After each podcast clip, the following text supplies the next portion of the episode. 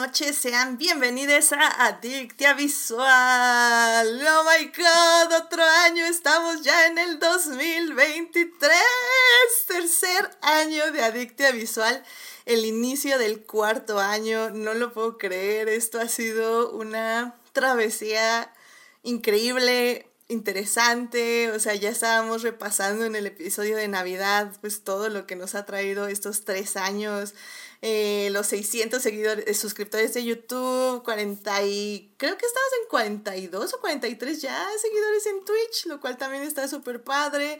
Tenemos los resúmenes del mes, nuestros queridos Patreons, oh my god, y bueno, ya también tuvimos los miniatictias, oh no, bueno, o sea definitivamente el 2022 fue muy, muy importante para este programa, al menos es lo que siento yo. Y la verdad me emociona muchísimo regresar otro año más. Eh, así que si, como dicen este, les abuelites, si nos lo permite Dios, porque realmente creo que, realmente me emociona, me emociona estar aquí de regreso.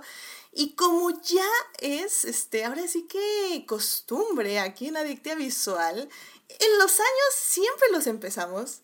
Definitivamente tenemos que empezarlos aquí con nuestra querida invitada Rebeca. Rebeca, ¿cómo estás? Bienvenida al programa. Muchas gracias por estar de regreso aquí en Adictia Visual, el primero del 2023. Hola Edith, pues muchas gracias por invitarme. Yo feliz de estar aquí en Adictia Visual para hablar de cine y de las cosas que más nos gustaron.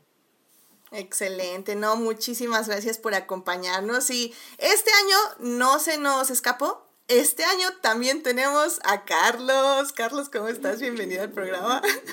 Hola Edith, hola Rebeca, un gustazo estar aquí en el primer Adictia de este año y pues también regresar como siempre a este panel lleno de opiniones bonitas, de fanboyismo, fanboyismo, fangirlismo y eh, alguna otra opción que no sé cómo se diga, pero este, muchas, muchas gracias, de verdad. Es siempre un gusto estar aquí. No, no, no, muchísimas gracias a ti por venir. De hecho, ahorita como que creo que inicié como el programa en piloto y creo que no dije como la frase de Adicte Visual. Eso no ha cambiado, querido público. Realmente nada más como que justamente por eso el programa, el primer programa me gusta que sea no como todos los programas, porque efectivamente estamos iniciando y estamos como reiniciando el chip. Entonces no tengo idea qué había que hacer. Pero como ven, eh, ya tenemos también un makeover ahí de, de cortinillas. Eh, la próxima semana va a haber nuevas cortinillas. No la del inicio ni la del final, pero todas las del in-between. Y pues bueno, o sea, va a estar muy, muy padre, como ya decía, este año. Y pues muchísimas gracias, Carlos, y muchísimas gracias, Rebeca, por estar aquí acompañándonos. Y muchísimas gracias también a nuestros mecenas, Juan Pablo Nevado, Melvin y Saulo, por patrocinar este bonito programa en Patreon. Y bueno, ya saben, si quieren ser adictas como ellos, vayan a Patreon a suscribirse. Y pues, ay no, este, Qué interesante año. Pero miren, vamos a iniciar este bonito programa donde vamos a hablar de los momentos más importantes del 2022, o al menos los momentos que a nosotros nos parecieron los más importantes en, en, o que englobaron este 2022, ya fuera en el cine o en la televisión. y bueno, ahorita sigo leyendo comentarios. Digo, para quien no sepa, ahorita abrí justamente un regalo que me envió una persona y estuvo increíble. Ahí pueden verlo en Twitch y por eso, por eso la, la emoción. Pero veí los comentarios en el chat que ya, que ya están diciendo que, que me lo ponga para ver cuánto me elevaron el pulso las películas y series de las que vamos a hablar en este momento. Y bueno, pues ya saben, o sea, el 2022 creo que ya fue un paso más hacia lo que consideramos la normalidad, ¿no? Este 2022 también ya se alejaron mucho más los estrenos, es decir, ya se estrenaba una película y ya no se estrenaba el siguiente mes, sino que siento que ya se estrenaba dos o tres meses después de su estreno de cines, lo cual siento yo que es muy lamentable, o sea, la verdad sí me me estaba gustando mucho esta onda de que se veía en cines y luego inmediatamente se veía en plataformas. Digo, lo entiendo perfectamente, es así como funciona el capitalismo, maximizar el cine y no maximizar las plataformas de streaming. Pero creo que es, aparte, o sea, es como el home office, o sea, definitivamente el home office no debería desaparecer, nada más deberíamos como tomar lo bueno y, tomar, y dejar lo malo. Y pues lamentablemente creo que eso es lo que no está pasando. Sin embargo, hay ciertas plataformas que sí están haciendo como ciertos tipos de eh, pues eh, negociaciones, por decirlo de alguna forma. Lo vimos con entrevista con el vampiro, por ejemplo, que AMC Plus sacaba este, la serie una semana antes de sacarla en la televisión, en su canal de televisión. Entonces sí le daba como prioridad al menos al, al, servicio de streaming, ¿no? Y creo que ahorita lo sigue haciendo con las brujas de Mayfair, pero no sé si fue porque nadie quiere ver esa serie y no la estaban subiendo a medios alternativos, que no la pude ver, pero bueno, eh, ya está ahorita. Entonces, em, definitivamente fue interesante. O sea, creo que ya empezamos a regresar mucho más al cine, empezamos a dejar un poquito más las plataformas de streaming, pero al mismo tiempo no. O sea, creo que también se regresó mucho a los medios alternativos, o eso al menos yo sentí, porque los estrenos ya, como digo, se están atrasando aquí en México, pero se están estrenando en Estados Unidos. Realmente fue un año interesante donde creo que estamos tomando las viejas usanzas, pero al mismo tiempo estamos conservando una que otra cosa que nos dejó la pandemia. O no sé cómo tú sentiste, Carlos, esta transición al 2020 en el 2022 más bien. ¿Cómo sentiste el cine y la televisión en el 2022? Eh, pues hablo un poco más de cine porque de televisión la verdad es que no vi tantas series como yo esperaba, o al menos no, las que me interesaban, no he visto creo que casi ninguna, ¿no? Entonces, este, pero... Em, y a veces me pregunto, ¿todavía podemos hablar eh, generalmente al hablar de series de streaming como televisión tal cual? Pero es, es, una, es un concepto muy interesante, ¿no? Creo que hay muchas capas ahí, hay mucha ambigüedad. Eh, pero en cuanto al cine, fíjate que creo que sí, este, en efecto, se regresó a una especie de normalidad. Estamos como un poco como estábamos antes del 2020, más o menos. Y estoy de acuerdo contigo. Creo que eh, hay mejoras, ¿no? sobre todo creo que en términos de la distribución. Y no creo que haya pasos hacia atrás sino simplemente, o, al menos no muy fuertes, pero más en como que sigue habiendo cosas que podrían mejorarse, ¿no? Entonces, eh, esto de las ventanas de streaming, que parece ser que sí se han alejado un poquito más de los 45 días, eh, también lo he notado y me parece, creo yo, pues es una movida algo lógica, personalmente hablando, creo que no me afecta tanto porque voy tan retrasado en, todas, en todos mis visionados que es como eso simplemente ya lo podré ver, ¿no? O sea, en algún punto futuro ya, ya está disponible en la plataforma, pero pues no lo no puedo ver ahorita, ¿no? Eh, pero creo que en general, justamente por este aumento de, de oferta y con todo lo que hay que ver, juntando estrenos, cosas que a todas las personas se nos van, y tenemos ahí en la lista de espera series, el, estreno del momento, la serie del momento y cosas así. Eh, creo que a lo mejor eso ayuda a mitigar un poquito las esperas, ¿no? Entonces es muy relativo, creo que depende de cada persona, pero sí he vuelto a notar eso, que estamos un poquito como estábamos antes. En términos de la distribución de estrenos, eh, creo que, vamos, o sea, siempre eh, estamos un poquito detrás, ¿no? Eh, sobre todo en cuestión de algunos estrenos eh, medianamente importantes, porque digamos los, los más eh, comerciales, pues generalmente sí llegan casi al mismo tiempo, ¿no? Si no es que al mismo tiempo. Y de lo demás, pues sí, siempre se esperaría que lleguen con menos retraso, pero creo que en general diría que se compensa un poco con la gran variedad de estrenos que hay ahora. Hay muchas distribuidoras, algunas son más pequeñas que otras y algunas son las que ya tienen pues experiencia de varios años, ¿no? Como Caníbal o Mantarraya, pero otras que tienen un poquito menos o han, habían empezado con menos fuerza como Interior 13, por ejemplo.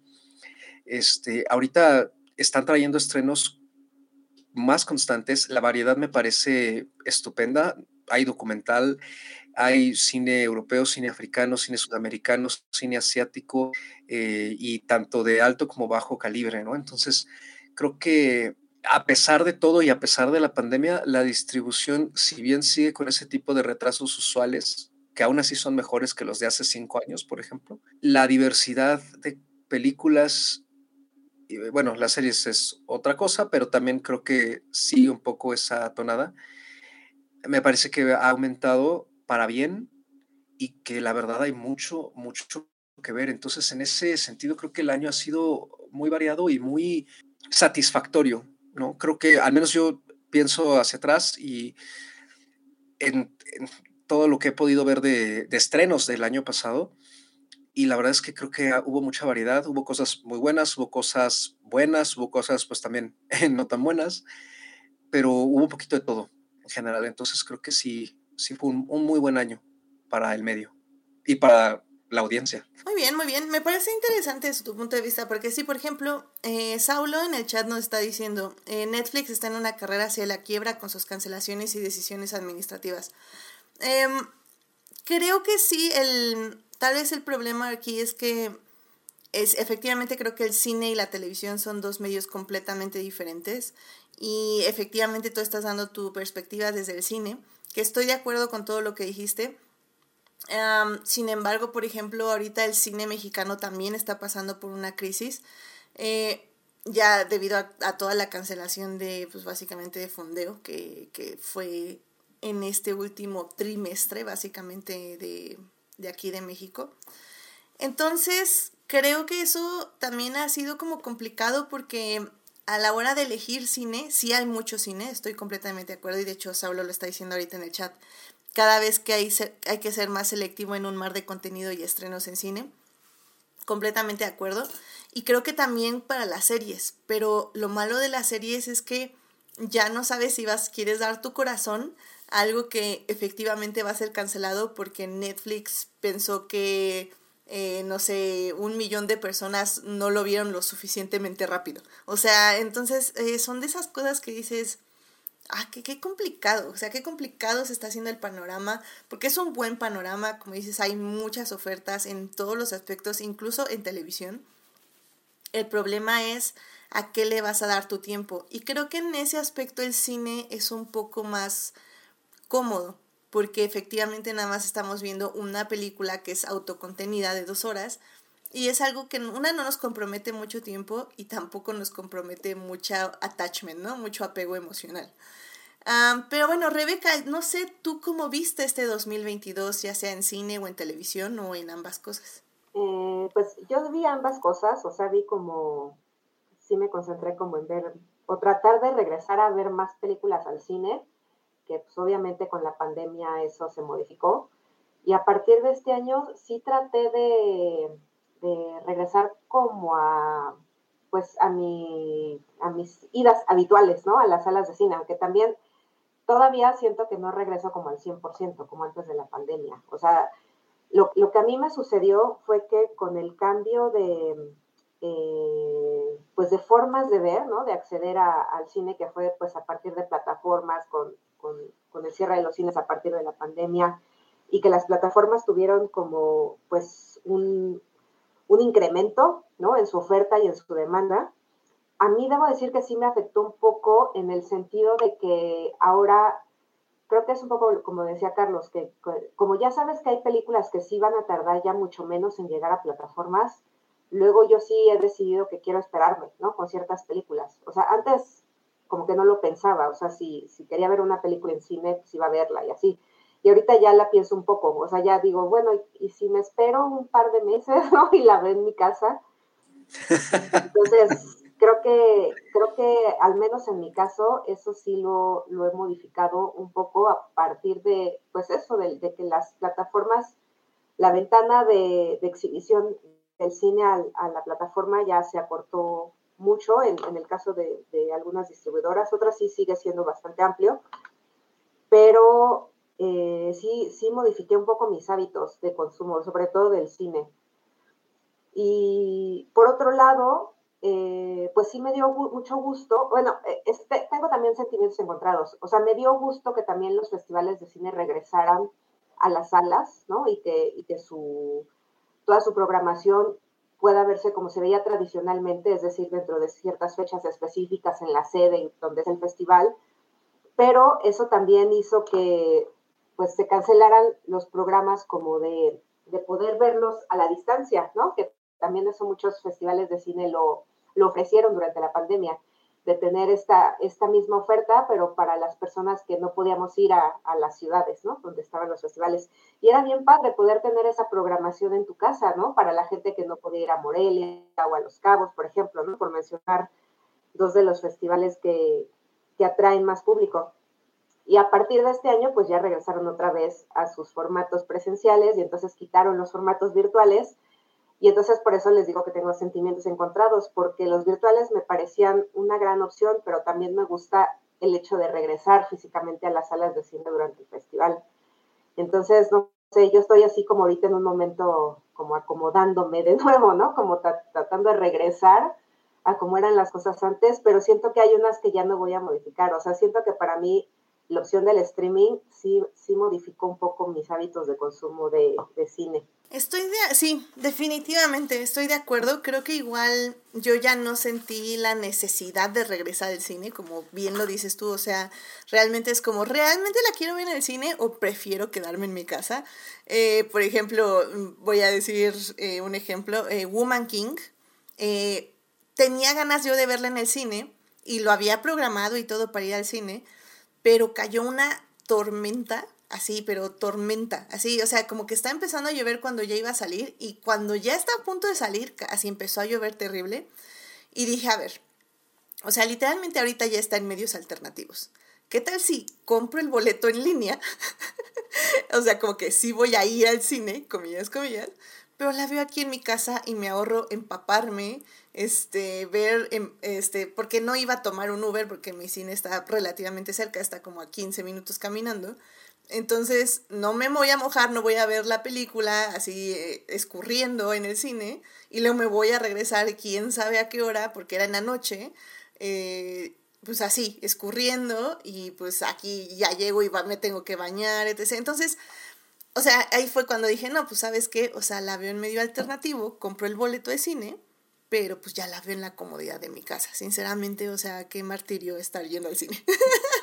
y creo que es algo que como dices, o sea, tal vez antes de la pandemia jamás lo hubiera pensado, o sea, jamás hubiera dicho, ay, prefiero mil veces ver una película en mi casa que verla en el cine, o sea, creo que jamás lo hubiera dicho. Y, y pues ya ahora es diferente, porque pues ya nos acostumbramos, como bien dijiste, eh, a pues básicamente tener pues tener todo esto a, nuestra mano, pues el contenido aquí en casa. Y creo que eso también es importante. Y pues como dices que la, sí que triste que los festivales ya no lo hicieron, pero a la vez está padre, pero a la vez no. Eh, son definitivamente sentimientos encontrados. Al menos para mí, definitivamente. Y bueno, pues ya justamente hablando de este año del 2022, em, me gustaría saber, Carlos, ¿cuál fue uno de tus momentos o temas que embarcaron este año? Ay, uno de mis momentos en general de cine, híjole, creo que, bueno, o sea, me, ha costado, lo estoy pensando todo el día, eh, un poco hallar como una especie de línea o tendencia que yo haya visto en el material al que me acerque en general. Eh, o sea, creo que en todo caso diría que una vez más me, he acercado mucho a historias eh, muy, eh, muy reflexivas o que exigen mucha empatía por parte de la audiencia o son un ejercicio para justamente eh, reflexionar al respecto. Eh, pero también algo que no había pensado es que de alguna forma este año siento que vi películas que jugaban con géneros un poquito, bueno, géneros que tienen como convenciones muy fijas y que les daban un poco la vuelta a su manera. Y eso me gusta porque es un ejemplo de que se puede seguir haciendo cosas interesantes eh, con esos géneros a pesar de que haya que seguir ciertas convenciones de las que a veces es muy difícil salirse, ¿no? Y también son de mis películas favoritas del año, bueno, de los estrenos más bien, mis estrenos favoritos, ¿no? Porque nada, es del 2020. Este, y entre ellas está La leyenda del Caballero Verde, juega mucho con la fantasía y hace una reescritura y también eh, interpretación muy particular del, poema de Sir Gawain and the Green Knight. Y la otra es Sondine, que hace lo propio, también jugando un poco con el toque de fantasía y el romance, eh, con este mito de la ondina, el famoso mito griego, para no solo hablar sobre el poder del sacrificio y del amor en general, en un poco el amor obsesivo, pero también el poder del sacrificio, y además usarlo como metáfora para hablar sobre cómo construimos muchas cosas, ¿no? tanto tangibles como intangibles, sobre lo mismo y simplemente estamos reformulando y reformulando de la misma manera en que utilizamos los mitos para seguir reformulando nuestras historias, ¿no? de, pues, de, nuestra vida cotidiana, de nuestra humanidad, de nuestro imaginario, ¿no? Entonces, creo que eso es algo que a mí me, marcó mucho de, este año en cuanto a, lo que yo vi en general. Hay otros ejemplos, claro, algunos eh, reconozco que también hacen un poco lo mismo, a pesar de que no son películas que a mí no, en lo personal, me gustaron tanto, pero este, esas dos en particular sí, como que me, dejaron muy en claro eso. Muy bien, muy bien. Eh, y creo que, por ejemplo, el asunto de Great Night fue que tuvimos como todo este dilema a inicios de año, me acuerdo, de que había salido en medios alternativos y luego eh, dijeron que iba a estar en cines, pero luego no la sacaron al cines y la pasaron a Prime Video directo. Y, o sea, me acuerdo que también para verla sí luchamos mucho, ¿no? O sea, verla de forma legal, por decirlo de alguna forma, ¿no? Sí, y sabes que creo que también esa es otra cosa que aprecio de este año, de lo que vi, porque en el 2020 pues sabemos que a partir de abril, ¿no? Cuando estábamos en el peor momento o uno de los peores momentos de esta situación, de ahí en adelante hacia fin de año, o sea, y yo lo reviso con el registro que yo llevo de estrenos, ¿no? O sea, se murió, ¿no? Lo único que había de estrenos eran, eh, pues, cosas originales de las plataformas, pero lo demás se retrasó muchísimo, o sea, Top Gun se retrasó hasta apenas este año, ¿no? Por ejemplo. Claro. Entonces, y apenas en el 21 empezó como a retomarse esos retrasos pero con los temas de distribución que ya comentamos así, entonces siento que mucho de lo que se iba a estrenar tanto en el 21 como durante el 22 justo se juntó en este 22, ¿no? Entonces también hubo como cierta satisfacción, creo yo, en la audiencia de que llegaron ciertas películas que ya teníamos uno o dos años esperando, ¿no? Y también eso hace que, pues, a lo mejor, sobre todo si la película nos gustó, este, pues la experiencia de haberla visto sea más memorable de lo habitual, quizá, fuera de que uno conecta con la historia y así, ¿no? O que vas a verla con alguien en particular. Creo que, creo que eso también tiene mucho que ver. O en todo caso, eh, pues, el efecto contrario, si ha sido alguna decepción muy tremenda, bueno, pues habrá trauma, ¿no? Tristemente. Pero en general creo que eso es lo que... De, eso no sabemos aquí en el podcast. ¿Qué es, qué es eso de trauma con cine? Jamás en la vida. Hablo de cuando la película de plano no nos sí, es decepcionante. Ya el trauma que nos genera por otras cosas, eh, eso ya también lo vuelve memorable, ¿no? No, sé si memorable es la palabra, pero sí. no, y de hecho, por ejemplo, tengo la teoría, eh, desviándome un poquito del tema, que por eso Top Gun gustó tanto.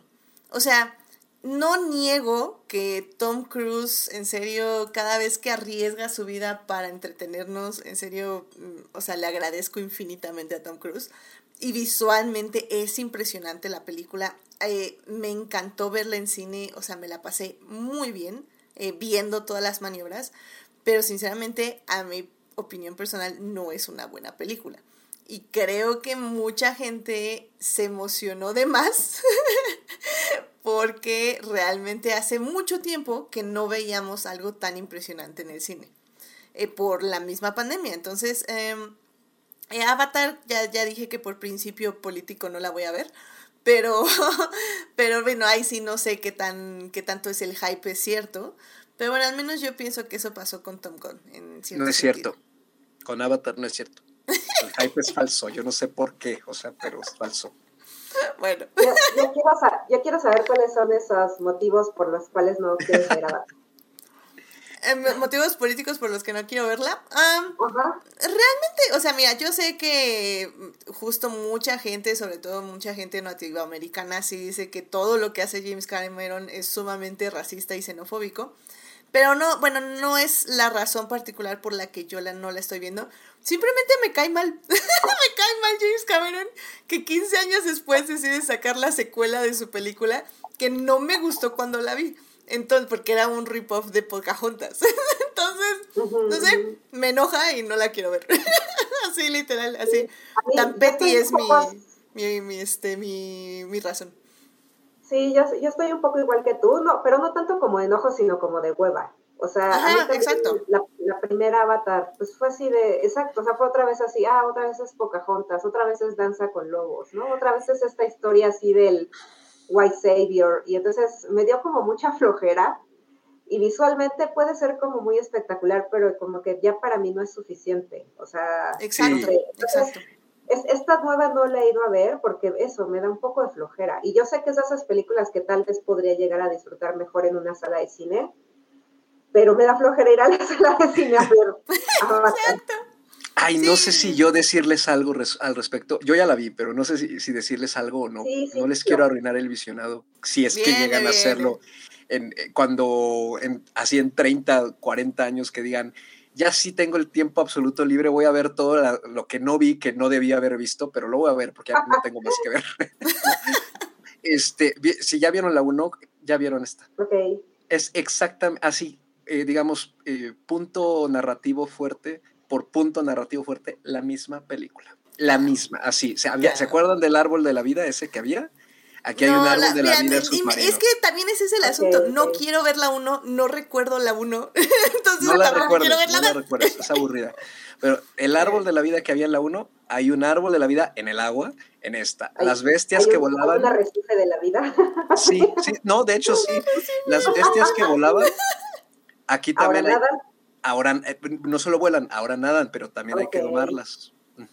Sí, es la misma película. La misma, sí en, esqueleto es la misma película, nada más que expandida una hora más.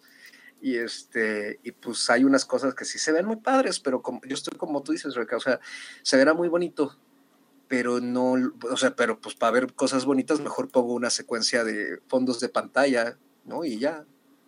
No es todo. Secuencia de fondos de pantalla, buenísimo. bueno, no, bueno, ya Carlos está con todo, ¿eh? Con todo. No, no, no, pero bien. No, es, no, no. Es mucha mediocridad, la verdad. Bueno, ya no, no hablemos más mal de la pobre película de Avatar. Hay que salvar lo que amamos. Recuerden, esta sección va a seguir en Adictiva Visual. Así que, sí, o sea, al final del día, eh, creo que es eso. Yo también hablo un poco como Rebeca. O sea, de que para mí ya no es suficiente que la película sea visualmente hermosa. Eh, me pasó con Top Gun. Es como, sí, está increíble, me dio vértigo viendo la película, me emocioné, pero la historia es como, eh, y a mí eso es lo que ya yo busco en el cine, son historias, no visuales. Entonces, ah, en fin, o sea, al final del día, pues cada quien busca en el cine lo que necesita y lo que quiere, y pues lo que nos funciona, pues nos funciona, pero a nosotros, o al menos a mí, ya no me funciona eso. Dice Saulo que Avatar es malita a nivel de guion, va dando tumbos por tres horas y pierde el punto cada cinco minutos. También es cierto, tres horas. Ya también por principio, yo no veo películas de tres horas, perdón, pero sobre todo si son de autores eh, eh, o de directores de, de, autor, por decirlo de alguna forma. Y si aparte de eso son hombres blancos, menos la voy a ver. O sea, porque tres horas quiere decir que nadie hizo un proceso de edición. Y eso me preocupa y no voy a verlo. Lo siento mucho. Fíjate que yo creo, y ahorita voy a regresar tantito a lo que estábamos comentando, porque creo que también tiene que ver eh, sobre las idas al cine. Eh, yo también he reducido mis visitas al cine a como antes de la pandemia, también por cuestión de tiempo en general, eh, pero si algo me he dado cuenta es que al menos yendo a los consorcios grandes, los dos que tenemos en este país, me agota mucho. Y no solo la película en sí, sino el ir al consorcio y chutarme aparte 20, 25 minutos de, de anuncios, considerando, por ejemplo, cuando fui a ver Avatar, o sea, de, verdad, entré de console y salí con Luna. ¿no? O sea, dije, ¿qué es esto? y es, que pasas ahí una eternidad. Sí, exactamente. Y las películas que he ido a ver a Cinépolis recientemente, digamos de cuatro o cinco meses para acá, me han cansado mucho, incluso si son películas que disfruté, pero me, me, agotan mucho. Entonces sí he optado también un poco por, ah, pues Barbarian va a estar en Star Plus, la veo en Star Plus porque va a llegar pues, en un mes y cacho, y en ese mes y cacho veo otras cosas. No, no la voy a extrañar si no la veo, ¿no? Entonces, este... Exacto entonces sí, como que también eso, eso creo que afecta el, la cantidad de tiempo con estos estrenos que se están convirtiendo en cosas muy, muy largas, ahora que es la moda. Y aparte, y creo que también es un factor importante, los costos, porque entiendo que pues por la crisis y muchas cosas que han pasado desde el, el año lúgubre del 20, eh, hubo un aumento muy considerable, pero ese aumento ha seguido y la verdad es que creo que sí ha llegado ya a un punto en algunas eh, en algunos recintos en que es francamente ridículo. Entonces también creo que si sabes que la película va a llegar a una plataforma quizá en un mes o mes y medio y la estás pagando, pues a lo mejor en muchos casos, salvo que sea algo o que de verdad esperes mucho o que digas, no, bueno, esto, pues no sé, es Roger Dickens, ¿no? Esto sí lo quiero ir a ver a, a la pantalla grande, también creo que uno puede pensarlo por el aspecto económico. Sí, estoy, estoy completamente de acuerdo también por esa parte. Por eso aquí sí apoyamos medios alternativos, porque sabemos que a veces no se puede. Eh, hay que intentarlo eh, lo más que se pueda por nuestros medios, pero sí hay veces que pues sí, es ya demasiado. Y hay que ser selectivos, y eso es un poco el asunto. Pero bueno.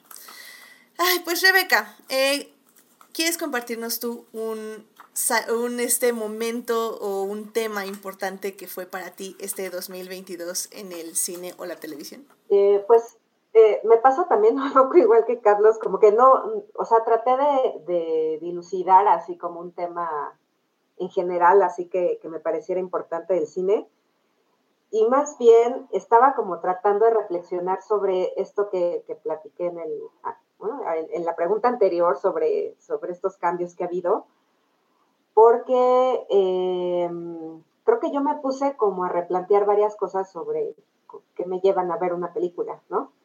Entonces, retomando esto que decías, por ejemplo, de la duración de las películas, o sea, ahí me, me di cuenta que yo no tengo problema, o sea, sí he visto que mucha gente se, se, queja de la duración de las películas porque ahora se ha extendido más y todo eso, pero, por ejemplo, veo mi lista de películas favoritas y algunas son de esas que duran tres horas, ¿no? no, no, es Avatar, pero sí son otras, ¿no? Que, que a ellas sí les perdono esa, esa duración. Y creo que sí también son películas que me, que me, algunas de ellas que pude ver en salas de cine porque las vi en festivales de cine y que también lamento que, por ejemplo, como su corrida nada más fue como de festival, es probable que, algunas sí, pero es probable que otras no, no, no lleguen nunca, ¿no? A, a, pues a las salas de cine aquí a México. Entonces, bueno, eso me, me, hace que me plantee como varias cosas, ¿no? Como entonces decir, bueno, ¿qué tal que yo no hubiera visto esta película en Morelia, por ejemplo? La, hubiera tenido que, que, buscar por otros medios y verla en mi casa y entonces estoy perdiendo la experiencia que sí tuve allá y aquí ya no voy a poder tener. Entonces, no sé, o sea, creo que como que mi momento más importante es eso, el como, como replantearme todas estas cosas que ya platicé hace ratito, ¿no? Sobre qué, qué es lo que te motiva a ir, qué es lo que buscas ahora. O sea, esto que decías, por ejemplo, de lo que decíamos de Avatar, ¿no? Que puede que sea una película con unos grandes efectos visuales, pero para mí, pues es como que ya no es suficiente. O sea, ya quiero otras cosas. Pero también me doy cuenta que no necesariamente es que busque tramas muy complicadas o muy profundas, sino que a lo mejor también es una forma o formas distintas de narrar, que a lo mejor lo de Cameron eh, oculta entre tantas cuestiones eh, de efectos visuales y cosas así, pues como que se pierde un poco el estilo, o tal vez su estilo no me gusta para, para acabar rápido, ¿no? Mientras que hay otros directores que, que, cuentan tramas muy sencillas, ¿no? O a lo mejor también un poco banales, pero las cuentan de otra manera que, que le otorga valor solamente por el aspecto visual. Entonces, no sé, o sea, eh, creo que este año para mí fue como, como un año así de replantearme pues, varias cosas, sobre todo esa, como tratando de contestar esa pregunta, ¿no? De qué es lo que me lleva ahora al cine y qué es lo que hace que ciertas películas me parezcan muy importantes y cuáles, cuáles no. Por ejemplo, en el caso de, Top Gun, yo la fui a ver al cine, porque además creo que iba justo con esta idea de, bueno, Tom Cruise es una película que, que quiere que veamos en el cine, entonces, ok, se la voy a comprar, ¿no? Así debe ser por algo.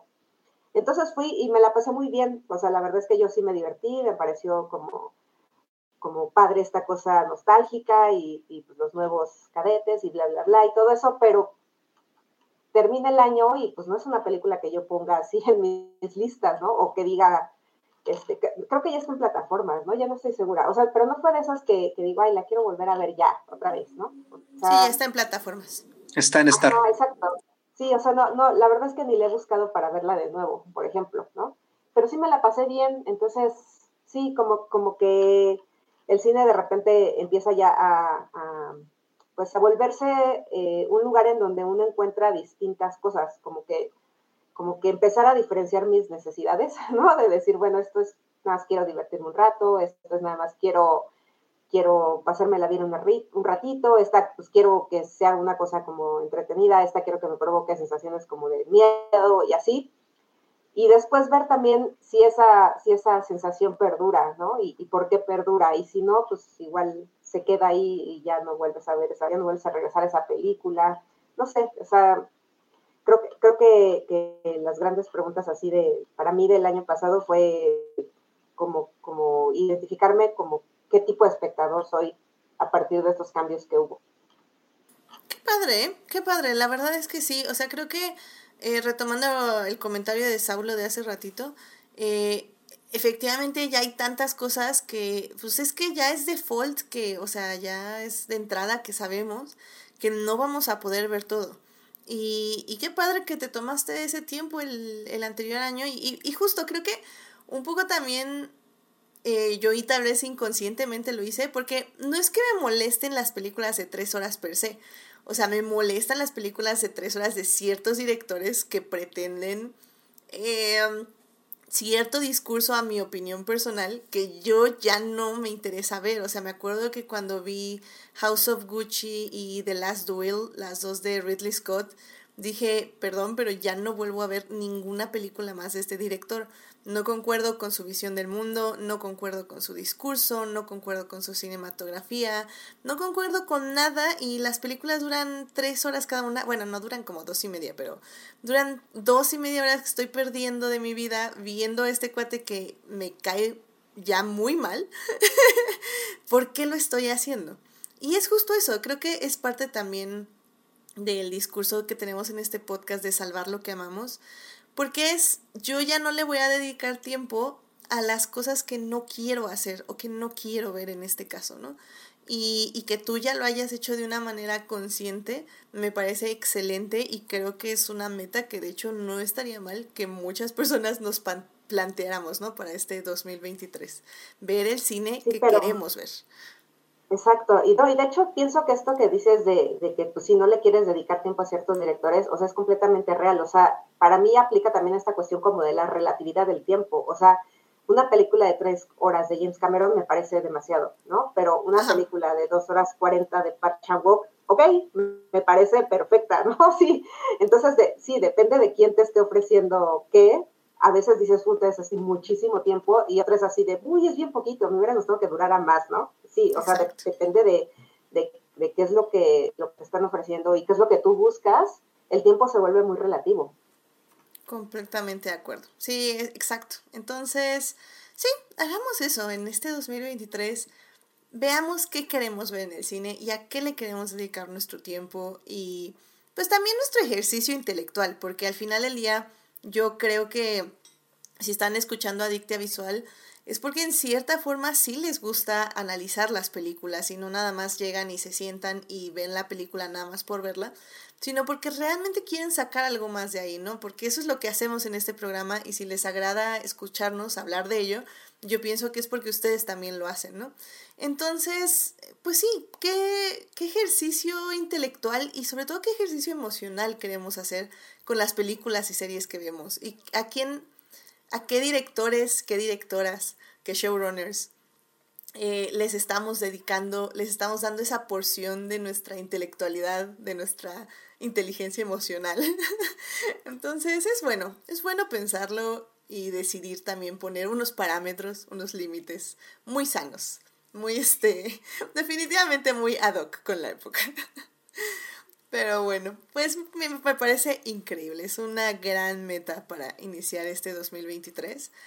Y bueno, por ejemplo, para yo compartirles también uno de mis momentos eh, del 2022, este, eh, si siguen las redes sociales de Adictia Visual, verán que así como no tengo nada de tiempo, pero decidí hacer un edit, hacer una edición de eh, básicamente mis OTPs, mis ships del año.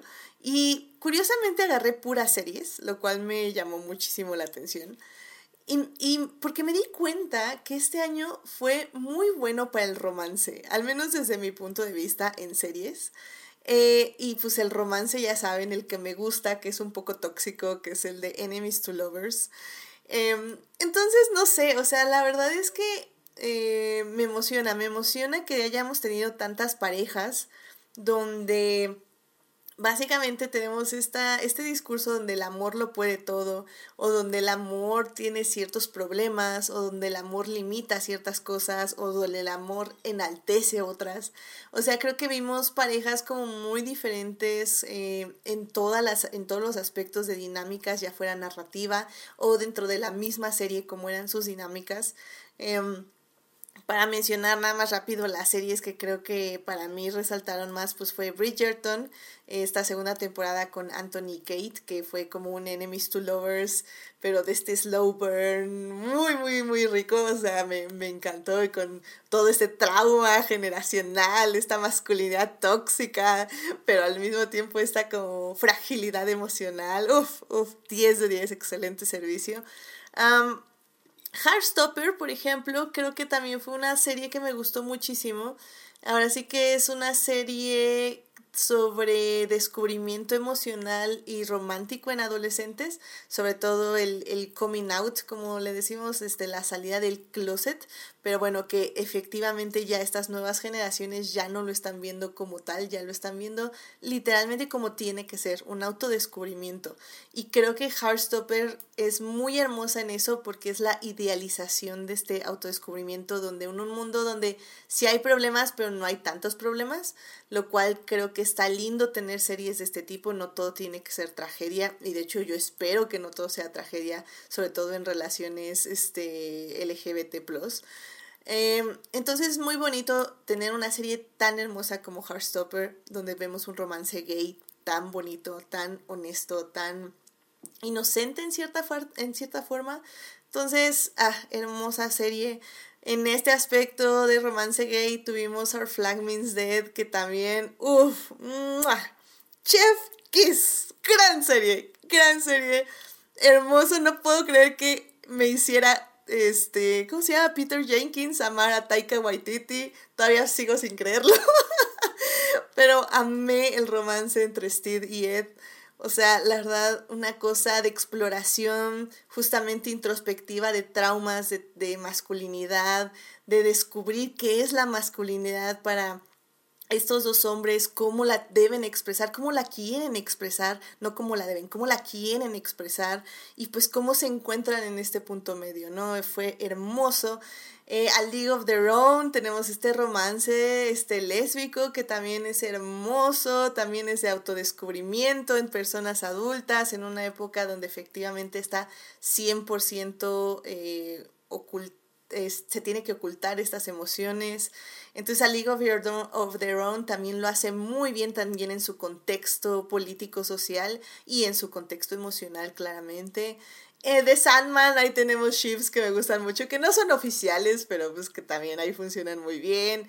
Otro ship eh, de romance gay, Young Royals, igual muy muy bueno, Generación Z, este, esta, esta serie es sueca, si no mal recuerdo.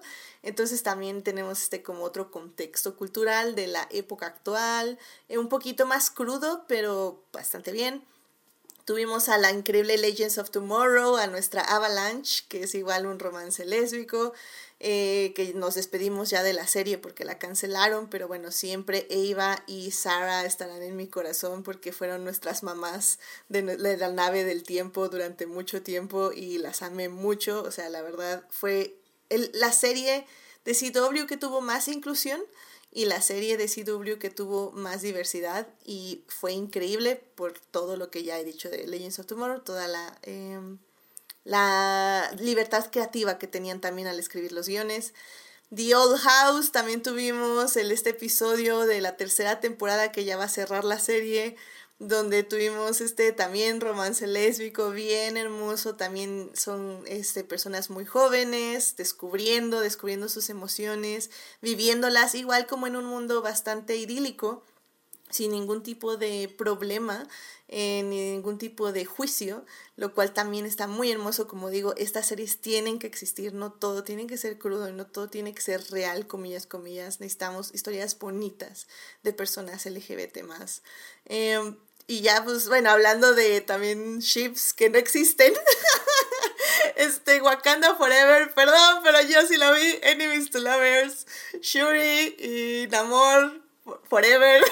Para mí, los fanfics han estado increíbles. Gran creatividad de todas mis escritoras de fanfics.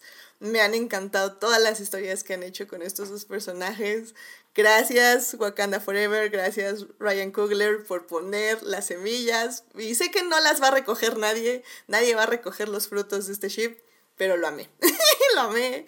Hablando de este ship que nadie va a recoger los frutos, Haladriel de Rings of Power, Galadriel y Sauron, perdón, pero igual, gran ship, grandes fakes que se estuvieron haciendo en todo el internet. 10 de 10, excelente servicio. y pues ya nada, para terminar, pues mi ship tóxico, problemático, este, malo, tóxico, obsesivo. Interview with the Vampire. Este, estos dos vampiros, Lestat y Louis, los amo, los odio, los vuelvo a amar, los quiero juntos, los quiero separados, quiero que Louis se dé cuenta, pero al mismo tiempo quiero que regrese con Lestat. Entonces, no, lo hicieron perfecto, los amé, gran serie. Eh, digo, creo que es una... No va a haber ninguna sorpresa cuando la vean en mi primer lugar de top 10 de series. Eh, amé, la amé, amé su relación, gran, gran química entre Sam Raid y Jacob Anderson, 10 de 10. O sea, chef kiss. Realmente me encantó. Entonces, yo, ese fue mi resumen de este primer momento, porque para mí el romance en el 2022 estuvo increíble. Perfecto, grandes parejas, grandes actuaciones, grandes personas que tuvieron gran química con sus coprotagonistas. Así que 10 de 10. Pero bueno, Carlos, eh, otro momento que quieras compartirle al público de tu 2022. Ay, me la pones difícil, pero como dije, o sea, es que hay muchas, ¿no? Disfruté, hubo, hubo, películas que disfruté muchísimo este año en general y momentos también que me quedaron muy marcados y me cuesta, me cuesta mucho, mucho, mucho, mucho trabajo escoger, eh, pero eh, uno que sin duda me robó el corazón y me sigue, no sé, o sea, como que digo, ay, qué bonito. Es eh, una escena más o menos a la mitad de Undine, de Christian Petzold, en la que la pareja protagonista, Undine, justamente con su digamos, nuevo enamorado, ¿no? De quien, con quien está teniendo una relación muy bonita, ¿no? Y se ve que aún, más bonita que con la expareja que sale al inicio de la película y que la truena a ella, la deja por alguien más. Y tienen este, es una secuencia en la que van caminando por una zona del centro de Berlín y los vemos de frente y los vemos de espalda y simplemente van caminando pues, con una pareja enamorada. A mí me parece muy bonito como lo maneja el director en general. Además de que Franz Rogowski y Paula Beer tienen una química estupenda, ya habían hecho Transit juntos, entonces esta repetición con una historia en la que parece ser que es como la versión en la que es, digamos, no todo es bonito, pero digamos, la versión bonita, ¿no? De el romance trágico que se vio en Transit. Entonces, no sé, es, hay algo muy como esperanzador en verlos desarrollarse como pareja durante, digamos, un tercio de esa película. Creo que ese es uno de los momentos con los que más me he quedado de, del cine este año.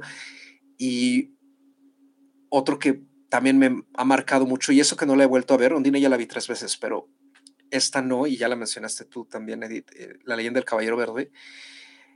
Hay muchas cosas ahí que me gustan, eh, pero creo que el momento que más me estremeció, a pesar de que la estaba viendo en la sala de mi casa, fue el momento en que llega el Caballero Verde, justamente a la mesa redonda, y se presenta ante el rey Arturo a retar a uno de los caballeros a que alguien pues se presente en su santuario en un año y esté dispuesto a que le corten la cabeza. Y no sé, creo que ah, fue el momento en el que yo dije, esta película me va a gustar. O sea, ya me está gustando, esto va a ir para arriba para mí.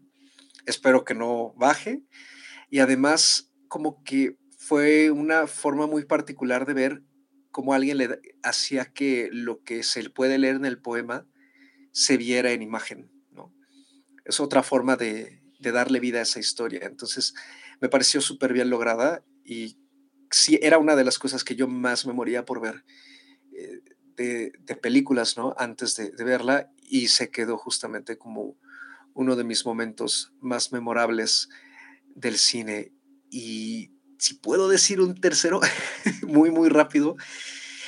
Eh, esta otra película que me gustó mucho fue La Gran Libertad, que está disponible en Movie, y fue un estreno que vi con la muestra de la Cineteca, la muestra de noviembre del 2021. Se estrenó el año pasado, por ahí de agosto, eh, eh, julio, agosto más o menos, y ya, ya se puede ver en Movie. Y hay un momento también, aproximadamente a la mitad de la película, es un abrazo que me pareció poderosísimo muy, muy bonito, muy, muy bonito, de verdad. Entonces, eh, me quedaría con, con esas escenas. Hay más de películas que también me gustaron, pero esas tres eh, las tengo muy marcadas. Ah, excelente, muy bien. De hecho, ya las anoté porque ya las tenía anotadas, pero estoy reorganizando todas mis listas porque luego, luego les hago el comercial, pero estoy reorganizando mis listas. Entonces creo que esas las había perdido, pero sí tenía Ondine y La Gran Libertad porque ya las habías mencionado. Entonces qué bueno que las vuelves a mencionar para checarlas. Y pues me parece excelente. Creo que, mm, sobre todo creo que ya que pasan, casi siempre cuando yo veo una película y digo, ah, esa escena me gusta mucho, eh, a veces pasa que se te olvida, ¿no? a los tres días. O sea, como que ya realmente te gustó mucho, pero no te marcó. Y creo que lo padre del final de año es cuando estás revisando las películas que viste y dices, uff, no, esta la sigo recordando como si lo hubiera visto ayer. Y creo que es cuando te das cuenta realmente si una película va a perdurar en tu mente o la vas a olvidar. Entonces, qué padre que tienes estos momentos y pues vamos a ver las películas para compartirlos contigo, claro que sí. Eh, pues Rebeca, ¿algún otro momento o tema del 2022? Sí, ahorita cambiando de, temática radicalmente de lo que viene diciendo Carlos, que es muy bonito, este, un tema que a mí me, pareció también como, como fascinante, pero por la onda del chisme, la verdad, fue lo que ocurrió el año pasado en los Óscares, con, la bofetada de Will Smith, porque aparte, pues ya se viene otra vez la ceremonia, ¿no? O sea, no sé si es en febrero o en marzo, pero bueno, ya viene la siguiente edición y entonces, pues va a estar muy chistoso ver qué va a hacer ahora la academia, ¿no? Si, si, si no va a tocar el tema, se van a hacer tontos o van a abordarlo de una manera chistosa. ¿Quién va a entregar el Oscar que supuestamente tendría que entregar Will Smith? Porque él está vetado, creo. O sea, todo, esa, todo esa, ese espectro del chisme, este, pues me parece pues, entre simpático y trágico de todo lo que ocurrió, porque además creo que fue un evento súper loco. no, no, sé si a ustedes les pasa, pero yo me acuerdo así exactamente del momento en que estaba viendo los Oscars y de repente ocurre eso y nos quedamos pensando así de, esto es actuado, es un sketch, sí pasó, ¿qué pasó? ¿No? Una cosa así súper extraña. Entonces, la verdad es que tengo ganas de ver qué va a hacer ahora la academia respecto a este tema en esta próxima edición. qué curioso, Rebeca.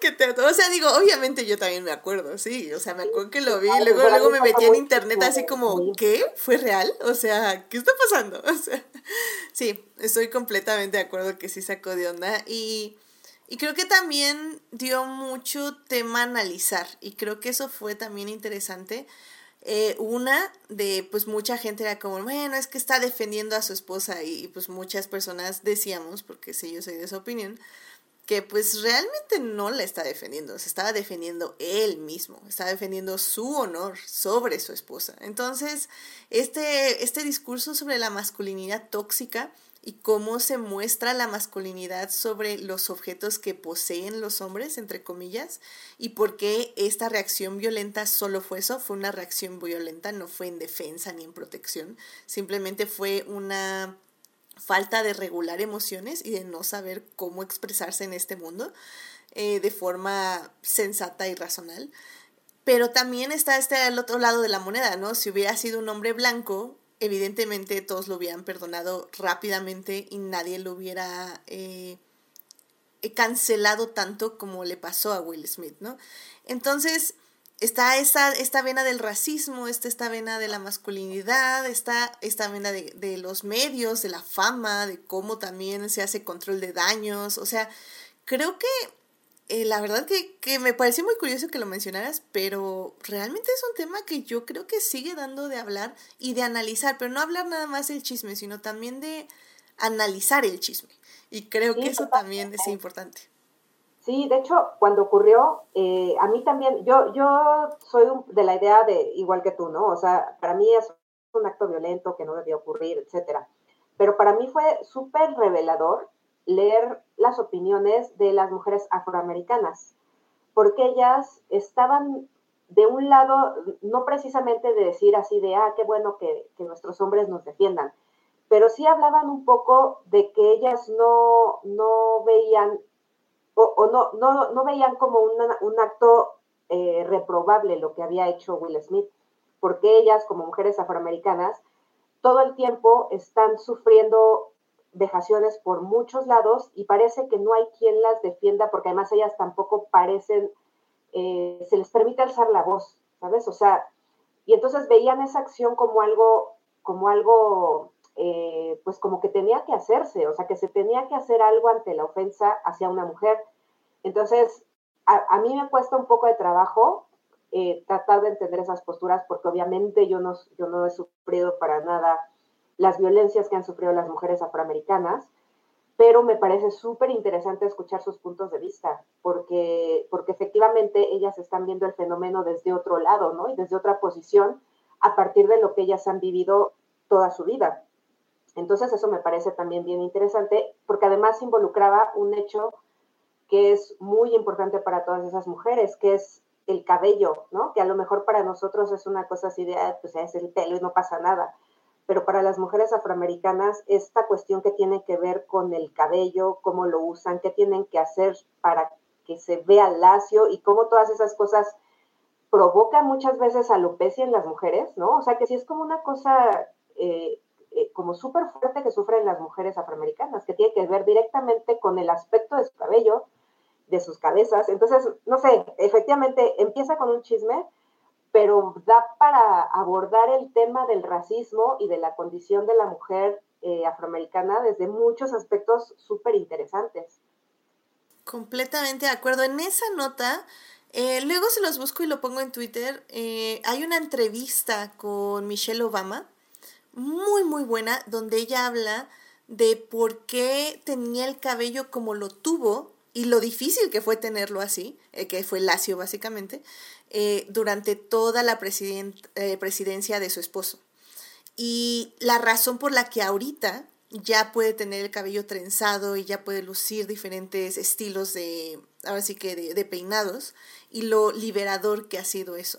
Y, y, justamente en la entrevista habla de todo eso, habla de, de cómo iba de la mano, o sea, de que en sí si sus posturas políticas ya eran controversiales, ella no le podía añadir a una controversia de cabello, porque efectivamente iba a desviar la atención de donde ella quería que la atención estuviera. Entonces que el cabello se volvió parte de su discurso e incluso lo usó para desviar ciertas cosas que no quería que, que, pusieran atención. O sea, y con el simple hecho ni siquiera de tenerlo chino, sino nada más de recogerse el fleco, ya creaba toda una controversia en medios. Entonces, esa entrevista también está muy interesante porque habla de una mujer afroamericana, pero en el poder, y que aún así, cómo era eh, vista y juzgada desde su cabello. Y, y, todo lo que ella misma dice, o sea, yo teniendo todos los cuidados, todas las personas que me cuidaban y veían el cabello, aún así sufrió mucho. Y, y sí tuve como, bueno, no dice consecuencias, pero, pero sí dice que le ha costado mucho trabajo recuperar realmente la textura de su cabello natural por esos que fueron ocho años, seis años, ¿cuánto es lo de? que tienen que hacerse como tratamientos permanentemente, o sea, sí, es una cosa bien agresiva para un aspecto que uno consideraría como superficial, ¿no? Así como el aspecto de tu cabello, pero, pero sí es bien importante, o sea, estoy pensando en, incluso que es algo que, que, yo noté, porque pues a mí, yo tengo el cabello medio ondulado, ¿no? Y tirándole así, o sea, como a despeinado, vaya, o sea, si tú en el cabello es como pareciera que está como despeinado. Entonces, a mí también es un tema que me interesa mucho. Y no sé si ustedes recuerden, pero antes de que Claudia Sheinbaum fuera jefa de gobierno, cuando todavía era alcaldesa de, Xochimilco, creo, su cabello es súper chino, o sea, es como súper rizado, engarzado, y cuando empezó a ser candidata, me, me, hicieron, me le hicieron este look que traías ahorita, que es así súper lacio y en una coleta, lacio, lacio, lacio. Entonces a mí me friqueaba mucho ver eso, porque yo decía, puta, tenía, o sea, ella tenía un cabello bien bonito, ¿por qué le hacen eso? Y eh, eh, mostrando algo que, por ejemplo, aquí pues, pues, pues ella no es una mujer afroamericana para nada, pero esta cuestión de cómo se percibe el cabello rizado como algo como algo que está despeinado, como algo que, necesitas este, controlar, ¿no? Algo que no está bien, o sea, eso todavía me parece todavía más alucinante cuando ocurre en mujeres blancas, o sea, es, e, esa, digamos que trasciende un poco, ¿no? Esta, esta forma del, cabello. Entonces, es, muy fuerte. O sea, yo no sé cómo, cómo le va a quedar el cabello a Claudia Sheinbaum ya cuando, cuando deje de tener algún cargo público, porque lleva años también sometida a un tratamiento similar. Órale, mira, no, yo no sabía eso. Mm, qué, interesante. Pues sí, y sí, efectivamente, es, es todo un tema, es, tiene muchas capas y sí, es muy interesante discutir. Así que, pues muchas gracias por haberlo traído como reflexión del año. Creo que también estoy, estoy muy de acuerdo. Fue, fue interesante el chisme y la eh, reflexión que surgió después de él. Entonces, y que sí fue un shock. O sea, al final del día fue un shock ver eso en televisión en vivo. No, no nadie lo va a negar. Entonces, sí, muy, muy bien. Me parece excelente. Muchísimas gracias por traerlo, Rebeca. Pues bueno, eh, yo también, eh, mi último momento del 2022 que me gustaría compartirles es que a mí me gustaron me gustó que el 2022 fue una temática para mí, que ya saben que me encanta todo lo que tenga que ver con el trauma generacional. Em, creo que yo, yo llegué tarde a Encanto, porque Encanto la vi en diciembre, finales de diciembre, justo en las vacaciones de, de Navidad. Vi Encanto de finales de diciembre del 2021 entonces yo inicié básicamente el 2022 con encanto y con las canciones y con los temas y pues con todo lo que involucra, ¿no? Este trauma generacional, la trama fantástica de que la abuela se disculpa, algo que evidentemente entra en el género de fantasía y poco realista. Este, pero, pero que es muy bonito y muy liberador verlo en ciertas formas de, me, encanta, tu, tu risa salió del alma, Carlos. este es muy liberador y muy interesante, muy terapéutico, sobre, sobre, todo verlo, creo que en el cine o en la televisión. Y creo que, bueno, pues después de Encanto eh, salió la película que para mí marcó el 2022, que es Turning Red. A mí Turning Red me movió todo, me, movió el corazón, las entrañas, el cerebro. Tengo un antes y después, antes después de Turning Red, me, me removió la química del cerebro. O sea, creo que es una película que realmente disfruté muchísimo y que digo spoilers, pero de mi top 10, pero es mi número uno del año y, y un poco de spoilers del programa porque eso es como lo que sigue.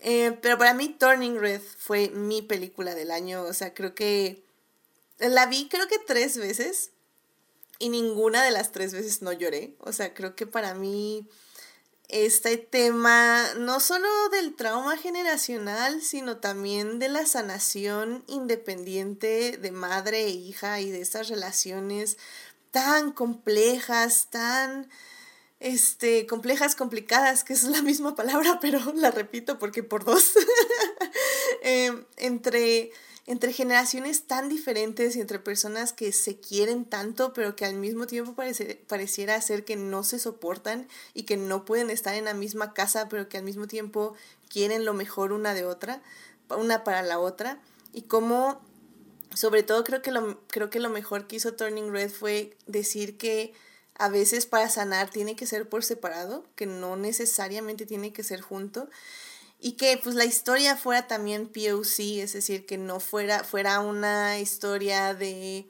unas personas de cultura asiática que es muy cercana, según yo, o al menos yo percibo a la latina. Entonces creo que eso, eso ayudó muchísimo a que yo me, me identificara tanto con la historia y que me llegara tanto al corazón. En esa vena luego sale Everything Everywhere All at Once, que si bien creo que lo mencioné en el programa donde hablamos de la película, no creo que logre su objetivo de gran manera. Un poco yo sí culpo que son directores y que no tienen como una, una female gaze eh, muy, pues muy marcada evidentemente. Sí creo que la historia puede ser muy universal como para padres y madres, no necesariamente madre e hija, y creo que podía haber sido un poquito más llegadora eh, si la hubiera escrito una mujer o la hubiera dirigido una mujer. Creo que en general tiene los temas y tiene los momentos que, a mí, para mí marcaron el, dos, el 2022. Igual hablando de trauma generacional, hablando de relaciones entre madre e hija, hablando de esta hija que pues básicamente ya perdió el deseo de vivir y que literalmente está buscando a alguien a quien aferrarse, pero no puede aferrarse a su madre porque su madre es una persona muy tóxica para ella, es una persona que ella siente que no la quiere como realmente es. Y pues todos esos temas de los que ya hablamos en el, en el podcast, pero pues que al final del día encuentran este common ground, este lugar donde ambas dicen, pues es que aunque no me gusten las decisiones que has tomado de tu vida y que nunca voy a estar de acuerdo, y me acuerdo mucho esta línea de, este, y cuando, y a pesar de que te hiciste un tatuaje cuando sabes que no me gustan los tatuajes, este, a, a, pesar de todo ello, te quiero y voy a estar a aquí para ti, es como, pero ¿por qué? O sea, son cosas que me gustaron muchísimo y digo, estas películas son muy catárticas en el aspecto de que son muy bonitos, el, final es como muy positivo, por decirlo de alguna forma, pero siento que también tuvimos estas películas como The Lost Daughter, donde también se analiza esta, esta idea de la maternidad y que la maternidad no es linda y no es hermosa, o sea, bueno, no es hermosa ni es linda para todas las personas, para todas las personas que son madres. Eh, creo que también es muy importante seguir analizando esto en el cine y qué padre que ya se está abordando y qué padre que se está diciendo, ¿sabes qué? Es que todo el mundo te vende la maternidad como algo perfecto, como algo hermoso, pero no lo es. No lo es, por, sobre todo si es algo obligado, si es algo que no querías, si es algo que la sociedad te, te empujó a hacer. Eh, de hecho, en febrero vamos a hablar de una película que se llama Huesera es una película mexicana eh, de una directora y habla de eso, de, de, cómo nos empuja la sociedad a ser madres y, y cómo eso se convierte en una pesadilla, ¿no? Eh, ya si habla bien de ello, ¿no? Pues ya lo discutiremos en su momento, pero, pero bueno, son los temas y creo que son temas importantes. Y, y me alegra que sea de la maternidad, pero yo espero que ya también empecemos a hablar de la paternidad porque todas estas películas, la paternidad Creo que en Everywhere, Everything Everywhere All at Once está un poquito mejor retratada, un poquititito, pero al final del día los padres son un cero a la izquierda, en el aspecto sobre todo emocional. Y creo que no hemos empezado a hablar de ello porque hablar de los padres también tendría que, tendríamos que empezar a hablar del, del machismo, tendríamos que empezar a hablar del patriarcado, de cómo el patriarcado los obliga a hacer una cosa y no los obliga a sentir, no los obliga a ser personas emocionales. Los obliga a no ser personas. Y como están tan en su privilegio de que son padres, no pueden ver lo limitados que son. Creo que ya empezamos a verlo. After Sun es una peli que si bien en este momento no puedo conectar emocionalmente con ella, creo que es muy importante porque habla de la depresión de ser un padre. Y, y, y si bien habla desde el punto de vista de la hija, y desde el punto de vista de los recuerdos de una persona adulta que está analizando lo que vio a través de sus ojos de niña, que vio básicamente el estado depresivo de su padre mientras estaban de vacaciones. Creo que es un gran inicio. Me encanta que sea una directora la que se aproxima este, este, esta historia. Y me encantaría ver directores que se aproximen a ello, porque siento que no hablamos mucho de la paternidad y falta mucho ahí que explorar y que sanar, sobre todo. Entonces, eh, mientras ah, yo abrazo el trauma generacional, abrazo el trauma de las relaciones entre madre e hija. y me encanta, me encanta y creo que sinceramente es algo que marcó mi 2022. Así que les invito a ver todas estas películas, si no es que ya las vieron. Eh, va a haber más películas, evidentemente. Em, les invito a ver los programas de Adictia Visual, a escucharlos. Y pues ya, sigamos millennials haciendo cine sobre trauma generacional y relaciones rotas. Bueno, no, no relaciones rotas, relaciones por sanar, porque están algo rotas con nuestra familia más cercana, nuestra familia nuclear. Entonces, y todo lo que eso involucra. Y ya si quieren meterse a la fantasía, podemos pedirnos perdón, pero sinceramente ya, eso es, ya ese, metan un orco, un elfo, porque pues así como que para, para creerles un poquito el mundo. porque si Encanto no tuviera poderes, no les creía la, la disculpa de la abuela, pero bueno.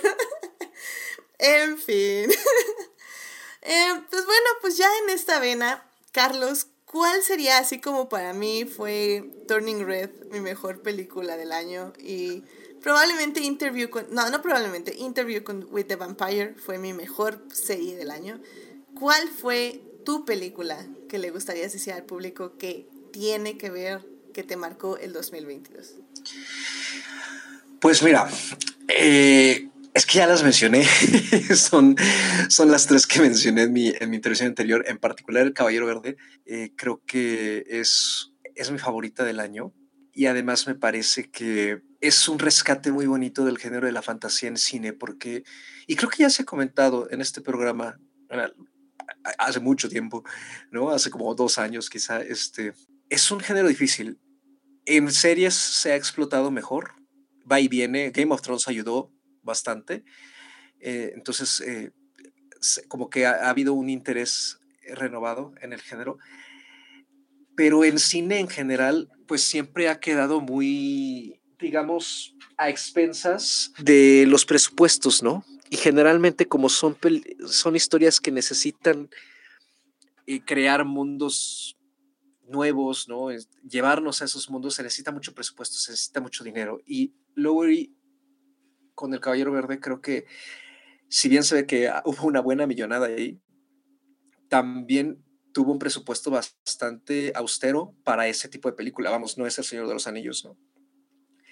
Entonces creo que el hecho de que se pueda seguir haciendo ese tipo de cine, que haya por lo menos un cineasta interesado en explorarlo, para mí le da mucho valor a la película. Y más tratándose de un texto que pues es muy antiguo, eh, en algunas partes del mundo es como una Biblia, ¿no? En, términos de la literatura, es muy importante y que a pesar de eso se le puede seguir sacando, eh, cortando tela, ¿no? Para, para decir, a lo mejor no cosas nuevas, pero sí para decirlas quizá un poquito distintas, ¿no? Y para seguir jugando con esas ideas. Entonces creo que eh, por eso es mi estreno favorito de, del año pasado y también es una película que recomiendo mucho, aunque creo que no es una película tan amable con la audiencia en general, porque sí, sí busca trabajar mucho a través de la imagen.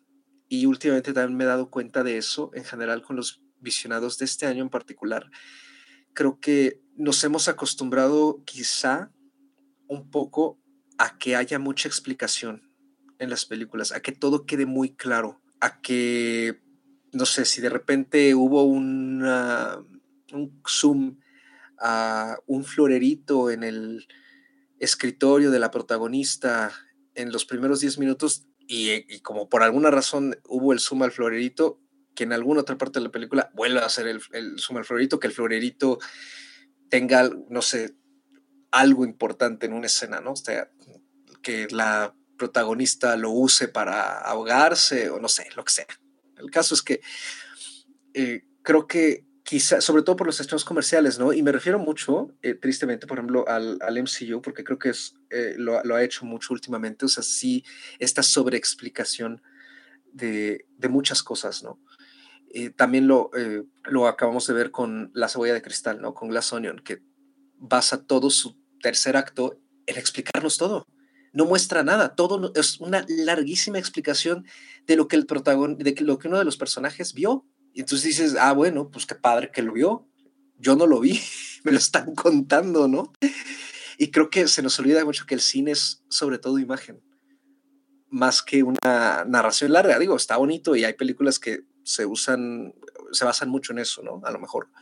Pero sí creo que eh, algo que hace el Caballero Verde y que también lo hace Afterson, aprovechando que la mencionas, es justamente obligar a la audiencia a que interpretemos y analicemos sin quizá quedarnos con todas las piezas del rompecabezas, eh, mediante el poder de la imagen y la secuencia y la edición de estas. ¿no? Creo que eso es algo que también rescato, no solo de esta película, de estas dos, sino eh, de, de mis visionados del 2022, que siento que hubo varias películas que utilizaron mucho eso para contar su historia o transmitirnos eh, pues distintas cosas más que a base de diálogo, ¿no?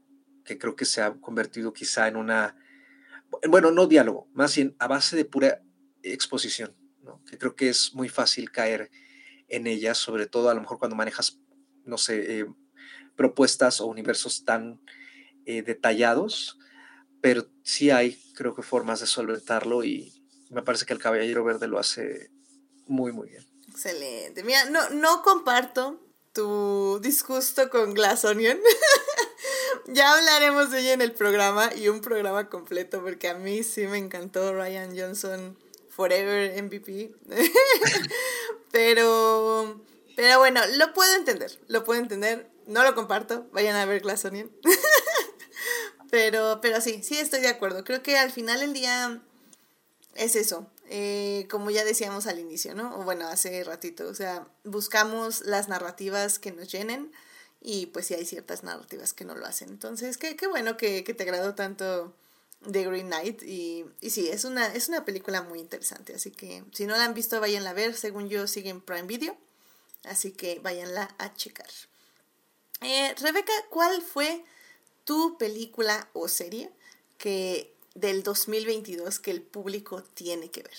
Eh, pues, eh, bueno, antes de, mencionarla, yo quiero decir que justamente todo lo que voy a decir ahorita es muy en la onda que, de lo que acaba de explicar Carlos. O sea, yo sí estoy 100% de acuerdo con él sobre estas, sobre estas formas de narrar que, eh, que deciden poner en la imagen mucha de la historia apelando a la inteligencia del espectador, es decir, sin tener que efectivamente echarse unos choros explicativos o para que uno entienda la historia, ¿no? Sino con, con, ciertas sutilezas que creo que cuando pones atención y las descubres, es cuando encuentras el poder del lenguaje cinematográfico, porque dices, es que esto que acabo de ver y lo que me provoca, o sea, lo que sentí al ver esto, no lo puede hacer ningún otro medio, o, esto es algo que solamente me ofrece el cine por, por, los recursos que tiene, ¿no? Entonces eso a mí es lo que me parece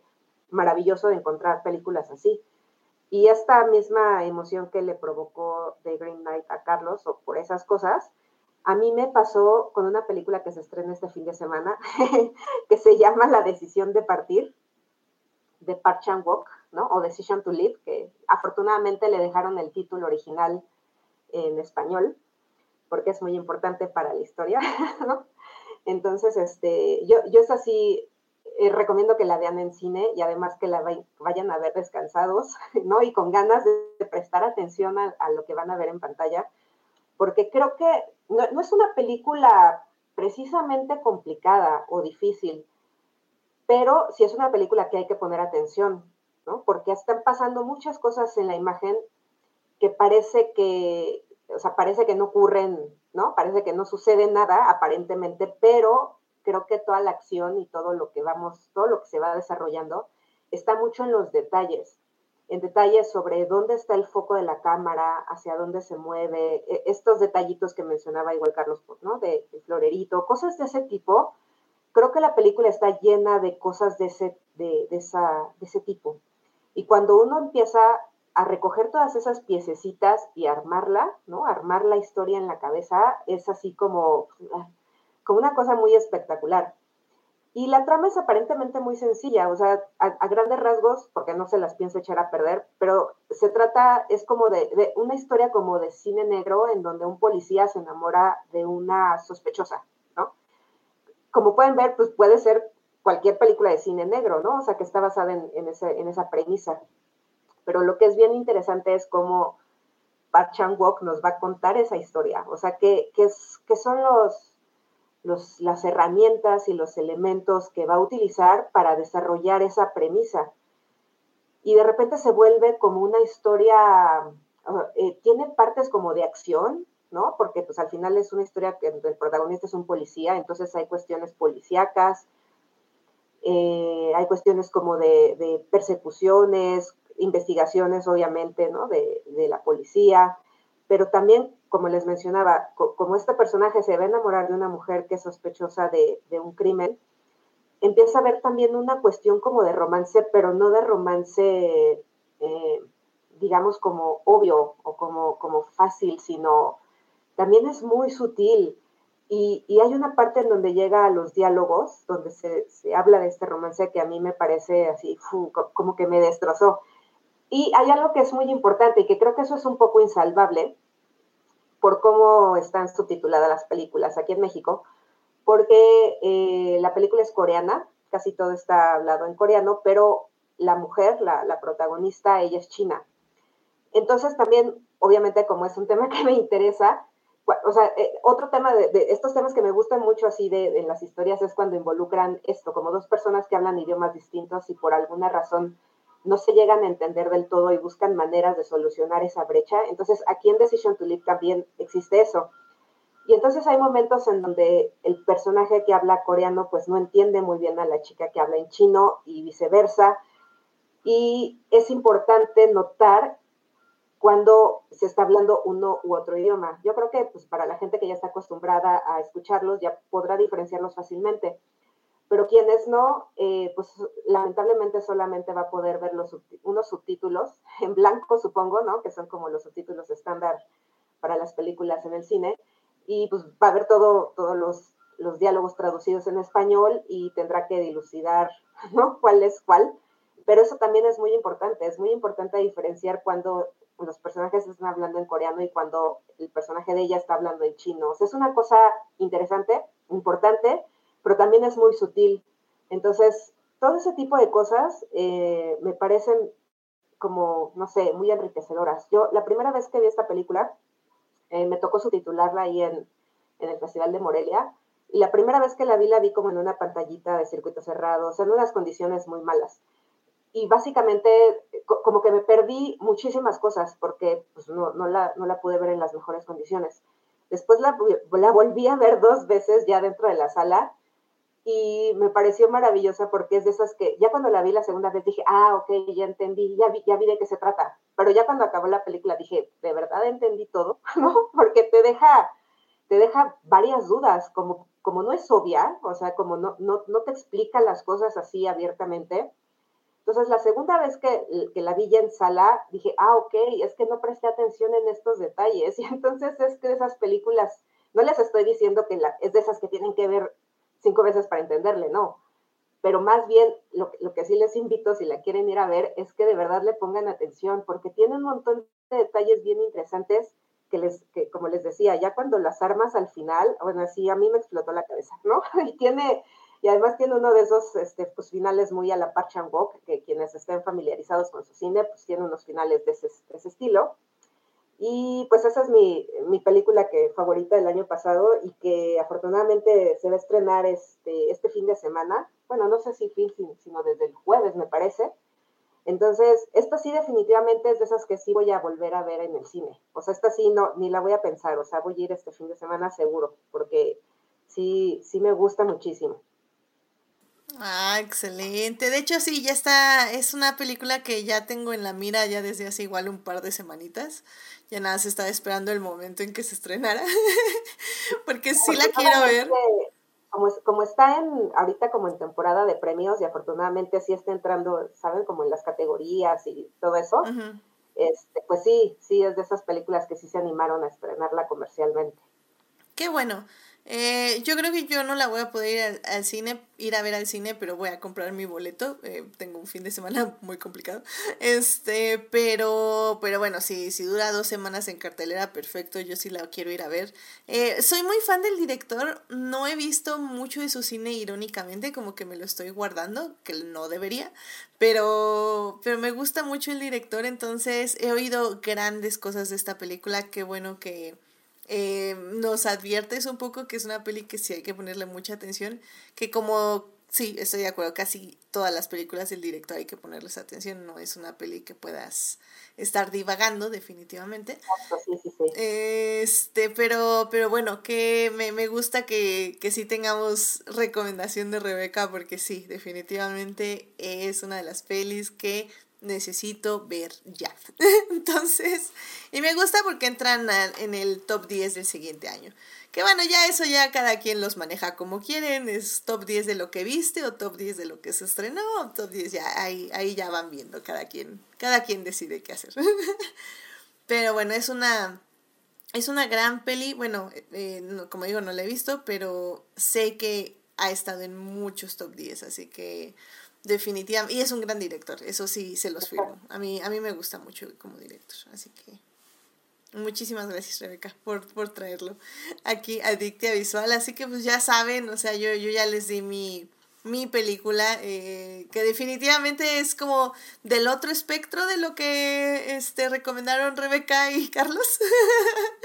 Pero pero al final del día, por eso me gusta que venga Rebeca y Carlos al inicio de año, porque a veces siento que Adictia Visual tiende a ser un poquito más comercial.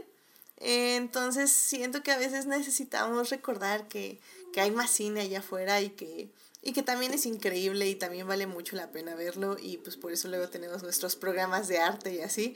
Em, porque sí lo veo y sí me gusta mucho, nada más que a veces es un poquito difícil programarlo con lo que también nos emociona y también nos, nos hace brincar y, gritar de emoción. Y estas películas son más como para sentarse y para, para reflexionar y para hablar. Sobre todo eso, es sentarse para hablar de ellas con un cafecito y discutir qué está pasando en esta vida y así. lo cual también está padre, definitivamente. Pero bueno. Bueno, pues yo creo que ya, este, al menos de que tengan como alguna otra reflexión, yo creo que con eso ya podemos empezar a cerrar este programa. Eh, realmente era como un vistazo a lo que fue el 2022, lo que vimos en el cine, lo que vimos, o al menos lo que yo vi en la televisión. Eh, y también Rebeca también vio este, televisión, pero Carlos no. Carlos, tú estás peleado con la televisión, ¿verdad? No, no es que esté peleado, es que no tengo tiempo. Exacto. No, o sea, mira, te, lo pongo así. Empecé a ver por fin la tercera temporada de His Dark Materials, retrasada, porque además yo, como que yo tenía la idea loca de que aquí iba a llegar, no iba a llegar al mismo tiempo. Entonces dije, capaz que llega para enero. Y ya de repente cuando entré y chequé, voy a ver si ya subieron un episodio y ya estaban todos. Sí. Entonces dije, ah, llevo 20 minutos del segundo capítulo. No, y 10. Y no, porque no me esté gustando. Es que, o sea, me puse a verla y luego ya me distraje con otra cosa y dije, ahorita la continúo, ya no la continué, no me he podido sentar y para lo que me he podido sentar es, ha sido para seguir completando la lista de estrenos del año pasado que, que ahí voy, ahí voy, poco a poco ahí voy, pero este, pero se va a lograr pero a ver si puedo verla durante el mes, porque también como que no quise echármela así de hacer bien watch. Entonces, pero, pero así, o sea, tan así de mal voy con las series, para que te des una idea. Y creo que His Dark es la primera que me siento a ver desde... No, ya no sé cuál fue la última serie que vi. Al menos creo que no fue de este año. ¿eh? No, Carlos, tú y yo tenemos que tener una plática seria porque voy a mover un programa nada más por ti. Así que vamos, a tener, pero ahorita, ahorita ves, porque ahí tenía la cortinilla lista, así que... Pero bueno, ahorita, termina el programa, tenemos una plática seria. Pero en fin. Sí, bueno, al final del día, pues ahora sí que cada quien tiene su nicho y está bien. Pues ahora sí que para eso está todo esta, este, mm, diversidad de películas y series, definitivamente. Pero bueno, pues muy bien. Pues yo creo que entonces ya con eso terminamos este bonito programa. Muchísimas gracias por venir, este Rebeca y Carlos, qué bueno que estuvieron aquí en el primer programa de Adicta Visual. Qué emoción empezar el año con ustedes, qué emoción empezar el año y pues todo lo que viene, porque se vienen muy interesantes estrenos, muy interesantes series. Se vienen muy buenos programas de Adictia Visual. Eh, la verdad es que en vacaciones eh, estuve hablando con varios, varias invitadas y ya armamos una lista bastante interesante de lo que viene este año. Eh, no sé, así como para darles una probadita, queridas escuchas. Justo tenemos His Dark Materials, tenemos Glass Onion, hay una revisión de Walking Dead ahí programada. Ya tengo como el primer especial de cine mexicano que quiero hacer, donde vamos a hablar de El Norte sobre el Vacío, Ruido y Huesera. Eh, viene la película de Teen Wolf, lo cual es la excusa perfecta para hablar de la gran serie que es Teen Wolf. vienen aniversarios como Gataka, vienen aniversarios de Jurassic Park, por ejemplo, que también me emociona muchísimo. Es una peli que para mí me marcó 100% mi vida cinéfila. Eh, obviamente viene Barbie, que se estrena pues en julio, y pues qué emoción ver Barbie y luego ir a ver Oppenheimer o viceversa, ver Oppenheimer y luego ver Barbie. Va a ser lo máximo ese día, yo lo sé, lo presiento en mis huesos. Y obviamente tenemos los 10 años de Hannibal, esta serie que ya saben que no me obsesiona en lo más mínimo y que ese programa va a durar literalmente media hora, no hay mucho que decir acerca de ella. Entonces, se acercan muchas cosas que van a estar muy, muy padres. Espero que este año eh, lo disfruten igual que que pues yo siento que yo lo voy a disfrutar, espero que les guste todos los cambios, algunos pequeños cambios que vamos a hacer, bueno, que voy a hacer al programa, espero que les gusten las nuevas imágenes, los nuevos colores, eh, en algún punto va a haber un nuevo logo, no sé cuándo, pero espero que sea este año. Espero que puedan escucharles invitadas las cortinillas en algún punto, probablemente no va a ser la siguiente semana, pero en algún punto de esta vida las van a escuchar, yo lo sé. Eh, entonces, bueno, pues muchas gracias por estar aquí, por escuchar este programa, por iniciar este cuarto año de Adictia Visual, por iniciar esta siguiente tanda de programas rumbo al episodio 200 que pues básicamente ya empezamos, estamos en el 152 y pues vámonos para el 200 definitivamente donde vamos a llegar al final de este año. Qué emoción. Eh, ay, pues no, no sé qué más decirles. En serio, gracias a la persona que envió el regalo. En serio, o sea, significa mucho para mí, realmente. Eh, pero bueno, significa más definitivamente su apoyo, saber que les gusta el programa, que están aquí escuchándonos, que están eh, semana a semana, ya sea diferido, ya sea aquí en Twitch o en YouTube o en todas las plataformas, eh, escuchando los programas, eh, comentando, a veces diciéndome si les gustó algo, si no les gustó. Estén al pendiente que no sé si la siguiente semana o la que sigue, depende un poco de la carga. Va a haber regalos que, que nos mandó Saulo, Juan Paulo y Thunder Toys, así que va a haber rifa de regalos ahí en Instagram estén al pendiente. Eh, se acerca también, ya voy a publicar los mejores momentos, bueno, más, perdón, los, el top 10 de series y televisión. Eh, ya los tenía, pero sinceramente, como digo, esta semana, eh, iba los, los iba a publicar esta semana, pero se me complicó muchísimo ahorita. Entonces yo creo que los voy a mandar hasta la siguiente semana para... quiero hacerles un Twitch en vivo para como hablar de mi top 10 nada más, así por el gusto. Entonces, pues bueno, eh, ahí les voy avisando. Como digo, esta semana se me va a complicar mucho, pero la que sigue ya vamos a estar al tiro, al tiro ahora sí.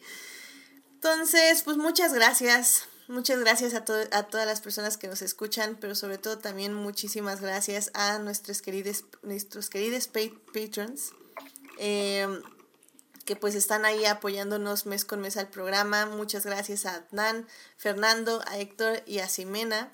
Y pues a nuestros adictias, Juan Pablo, Melvin y Saulo, muchísimas, muchísimas gracias por estar ahí en el Patreon. En serio que su apoyo significa todo para mí y muchísimas gracias. Em, Saulo está aplaudiendo el aniversario de Hannibal. Muchísimas gracias. Yo sé, yo sé, yo sé, yo sé. Julián, Julián García está en el chat. Hola Julián. Y dice que programas de cuatro horas y más doramas. No va a haber programas de cuatro horas, nunca, espero, jamás en esta vida. Pero, pero no sé, con Hannibal puede pasar. Así que no, no diré nunca. Más bien me retracto. Nunca diga nunca. eh, Saulo dice que también regresen las recomendaciones. Y Julián también dicen que las recomendaciones. Sí, eh, activamente ya tengo una dinámica para que regresen las recomendaciones. Tal vez se requiera que hagan más tarea nuestros invitados. Pero a ver qué pasa. Pero sí, las recomendaciones sí van a regresar. Ya, ahora sí, el, anterior año fue difícil, pero este año regresan porque regresan. Así que a petición de ustedes, querido público, tuve que pensar una manera en que pudieran regresar. Así que regresarán las eh, recomendaciones. Pero bueno, muchísimas gracias por venir, este, Rebeca y Carlos. Carlos, gracias por venir. ¿Dónde te puede encontrar nuestro público? A mí me pueden encontrar en Twitter como rcarlos8 en dígito y una A minúscula. Ya saben, lo que sea sobre cine, libros, música, la vida, será bienvenido bloqueado según sea el caso. Y también me pueden escuchar cada semana.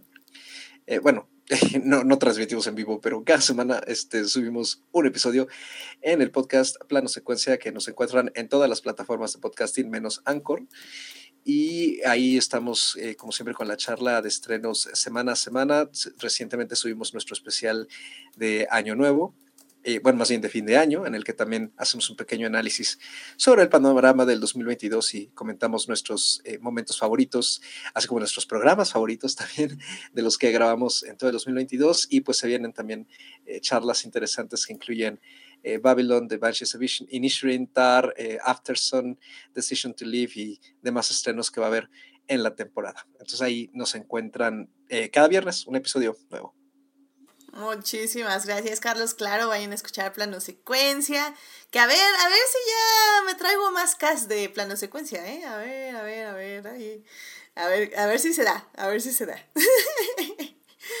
Pero bueno. Eh, Rebeca, muchísimas gracias por venir. ¿Dónde te puede encontrar nuestro público? Gracias por invitarme, siempre es un, gusto estar aquí y pues muy feliz de ser este, pues de estar aquí invitada en el primer programa de este año. Y pues a mí me pueden encontrar en redes sociales como Rebeca JC y eso, pues básicamente hablando de cine, de series y de cosas así.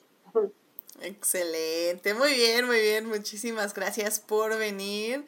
Y pues sí, por estar aquí en el primer programa del año. Muchísimas gracias, Carlos. Muchísimas gracias, Rebeca. En serio que se les agradece, se les agradece esta bonita tradición de abrir el programa hablando de lo que más nos gustó en el año pasado, en este caso, en el 2022. Recuerden, querido público, suscribirse al canal de Twitch, que ya estamos a nada de los 50 y nada más quiero llegar a los 50. Ya de ahí ya no importa. no, obviamente si, si nos quieren escuchar en Twitch, yo sé que es difícil la plataforma, a mí tampoco me encanta, pero si podemos llegar a los 50 estaría increíble. Entonces suscríbanse al canal de Twitch para que les avise cuando estamos en vivo los lunes en los, y en los mini adictias y nos acompañen en el chat como Estuvo Sofía, estuvo Saulo, estuvo Marsalis, estuvo Falange y estuvo Héctor y también evidentemente estuvo Julián García. Muchísimas gracias por estar aquí en vivo en el primer programa de este año.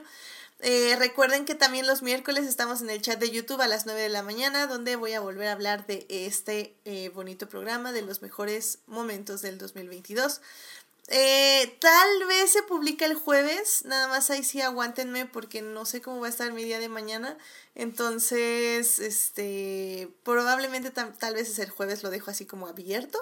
Pero bueno, ahí ya, ya verán si se publica el miércoles o hasta el jueves.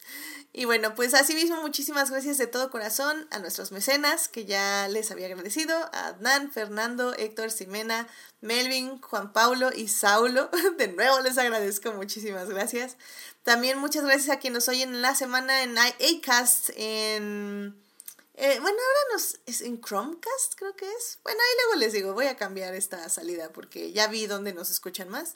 Pero bueno, muchísimas gracias al team diferidos, a Dimensa, Jessica, Joyce, Julián, Julio, eh, Monólogo Random, Luis, Pamela, Sebastián, Taco de Lechuga, Gabriel Botello y Vane, quienes son parte del team diferidos.